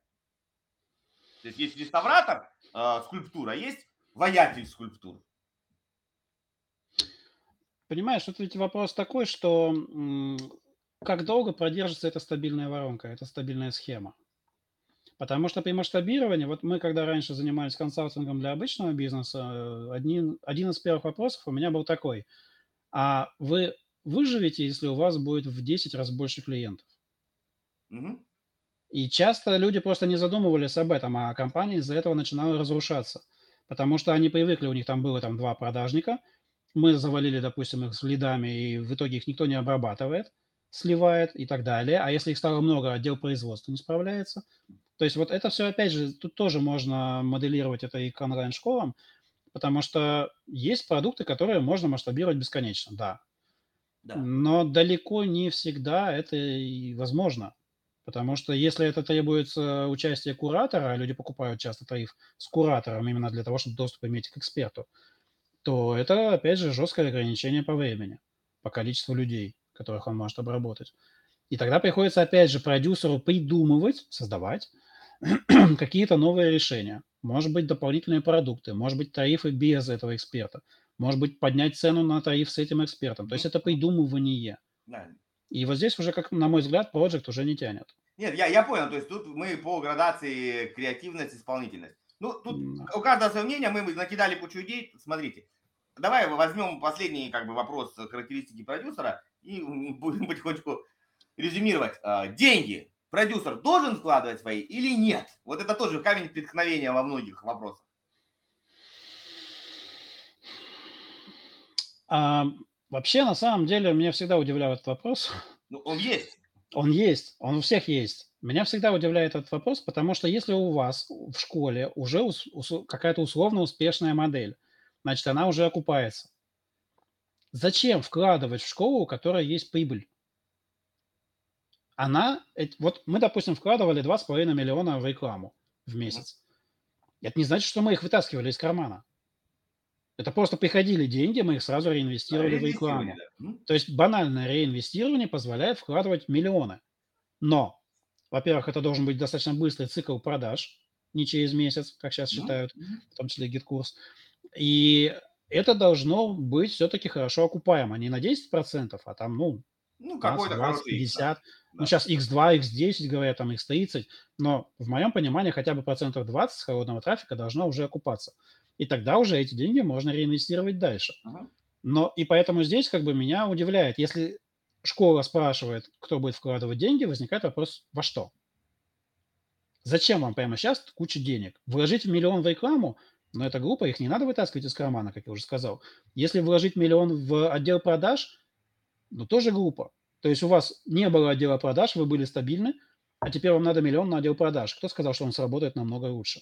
Ну, в основном все про рекламу говорят, в основном все в продвижение. То есть, По э, рекламу, вот я говорю, что по рекламу надо реинвестировать. И поэтому, когда возникает вопрос, у меня возникает мысль, что на самом деле все показатели, которые они заявляют, они на самом деле не соответствуют реальности. Это очень часто происходит, когда говорят, у меня там 300 тысяч стабильных в месяц. Заходишь в GetCourse, смотришь, у них стабильных 50, а 300 было в новогоднюю распродажу.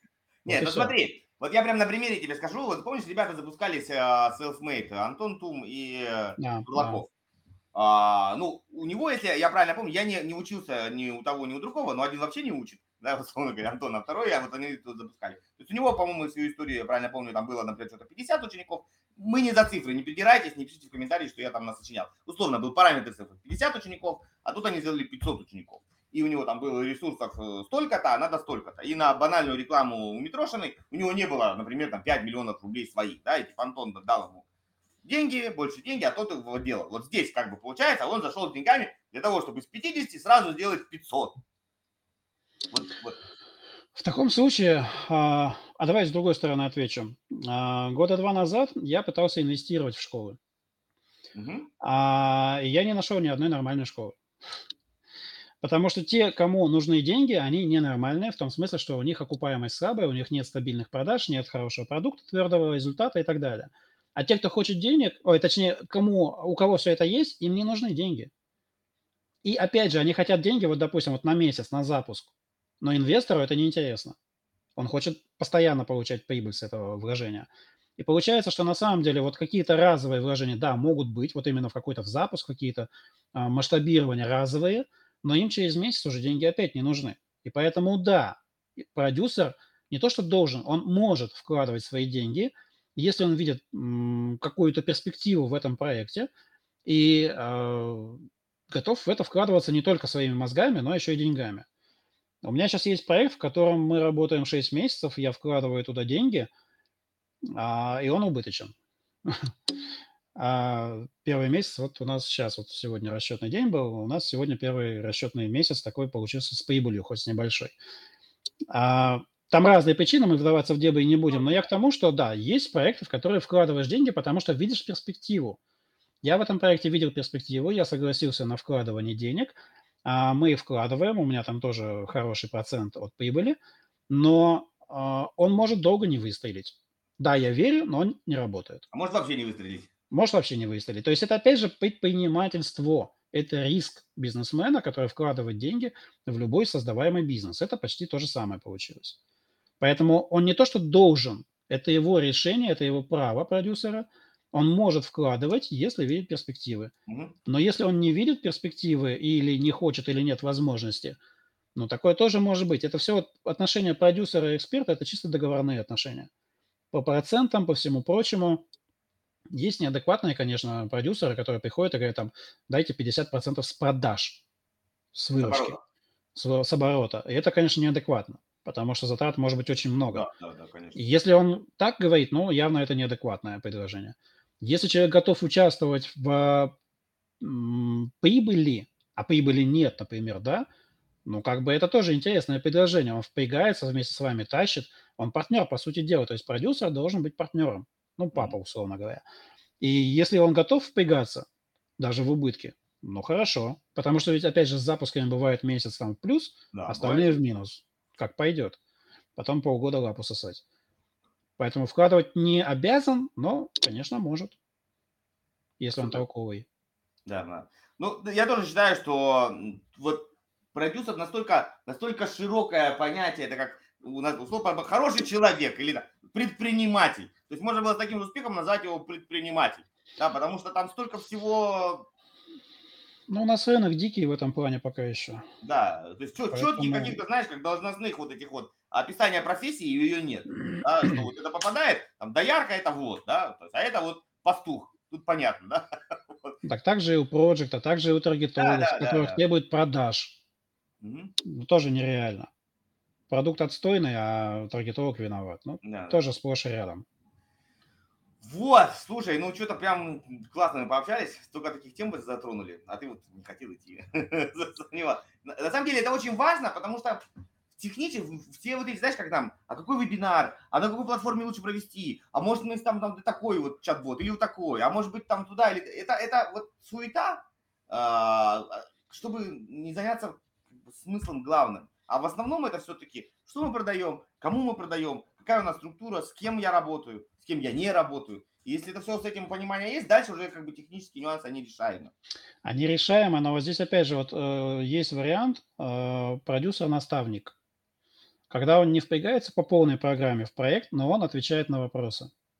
Потому что этих вопросов очень много. Ну, сам знаешь, все чаты переполнены да. этими вопросами. Как мне сделать это, как мне сделать это, а вот у меня такая ситуация, что делать? Это как раз вопросы относятся чаще к продюсеру, и тогда он может сказать именно для этой ситуации, как лучше поступить. То есть просто какой-то, условно говоря, тариф-наставник, который стоит дешевле, но тоже может быть дорого, до 200 тысяч доходит сейчас.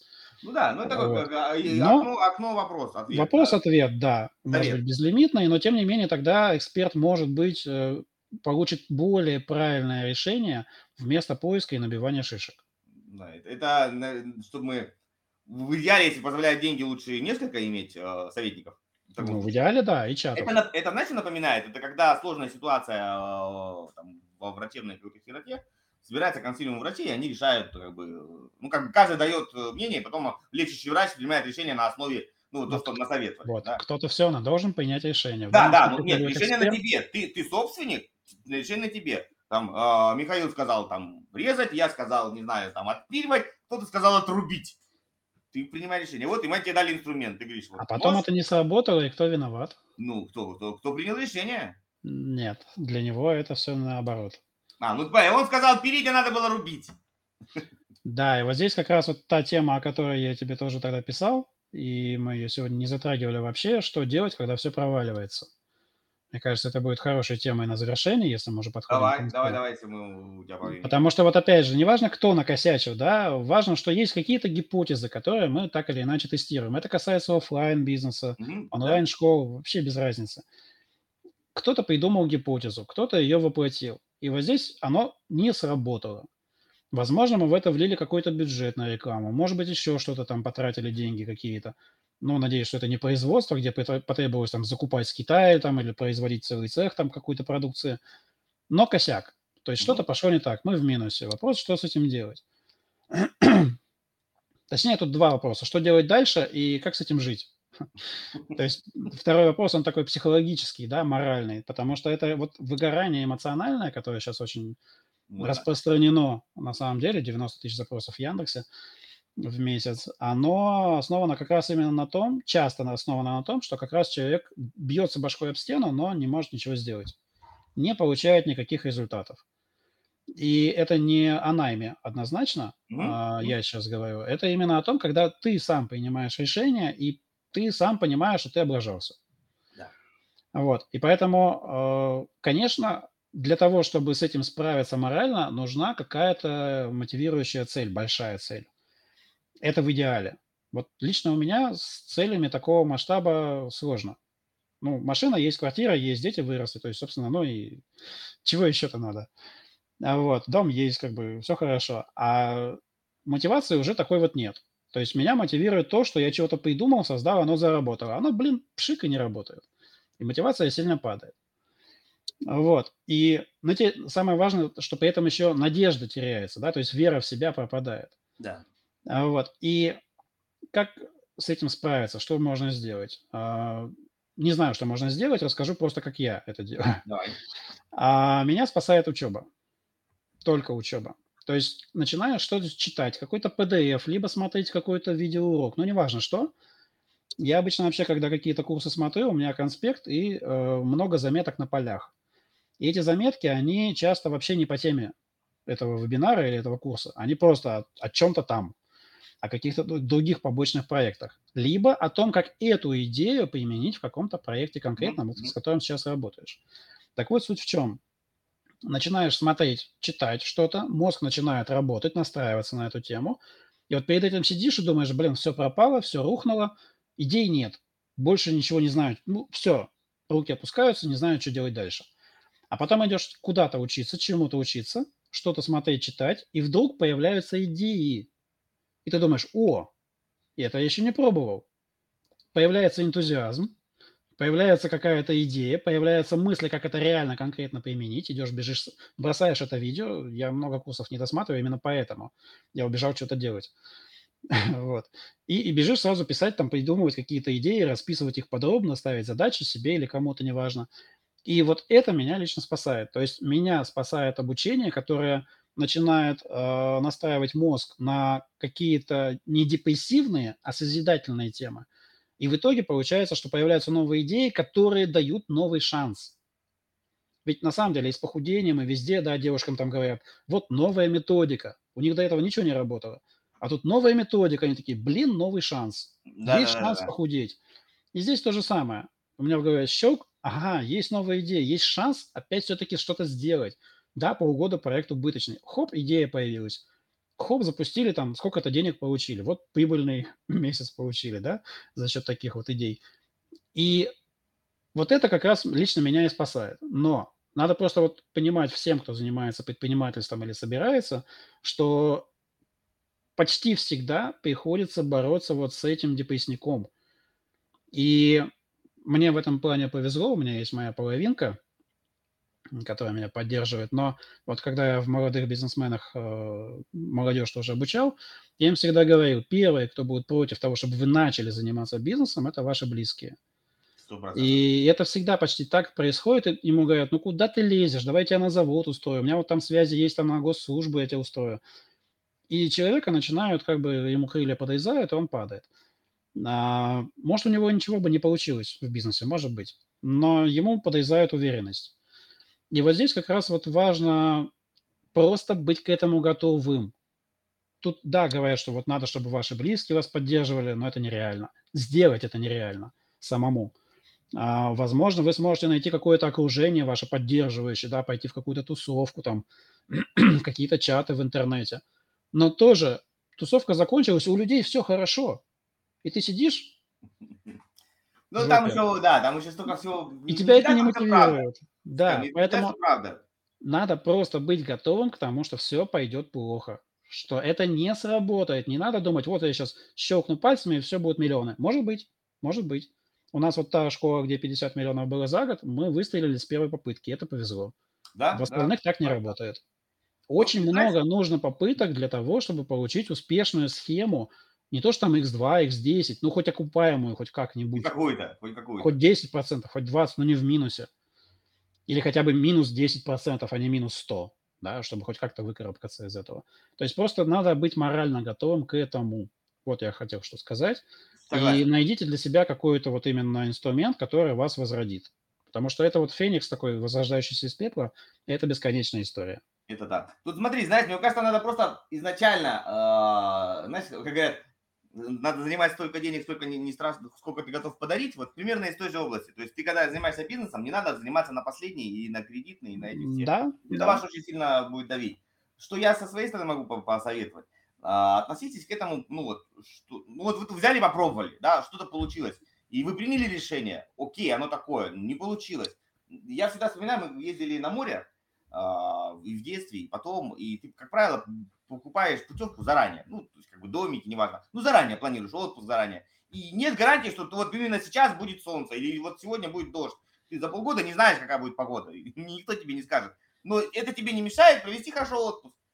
Если дождь, ну, значит, под, по, под тентом. Если солнце, значит, блин, под зонтиком, ну, в смысле, там, от солнца и так далее. Но ты все равно получаешь удовольствие от этого отпуска. Так и здесь просто относитесь, что была гипотеза, мы ее протестили, теперь мы точно знаем, что вот вчера так не работало. Не факт, что не сработает так завтра. То есть тут тоже нельзя ставить крест на этом, что может оно и сработает то же самое завтра, просто вчера был день херовый, да, или, или что-нибудь такое. Но надо не унывать, тут я соглашусь. То есть не унывать и двигаться дальше. Ну, Но это вот как раз получается третий элемент успеха, то есть есть hard skills, есть soft skills, а есть мышление.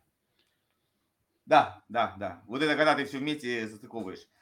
Короче, вот такой у нас получился сегодня философ, философский эфир. Э, мы поразмышляли. Я надеюсь, кому-то будет полезно, потому что очень много с этим вопросов у людей в голове возникают, и они часто их просто гонят от себя и пытаются найти спасение в каких-то, говорю, технических небольших реализациях думаю, что там вся тема в новой, как говоришь, в новая методика, новая модель продаж.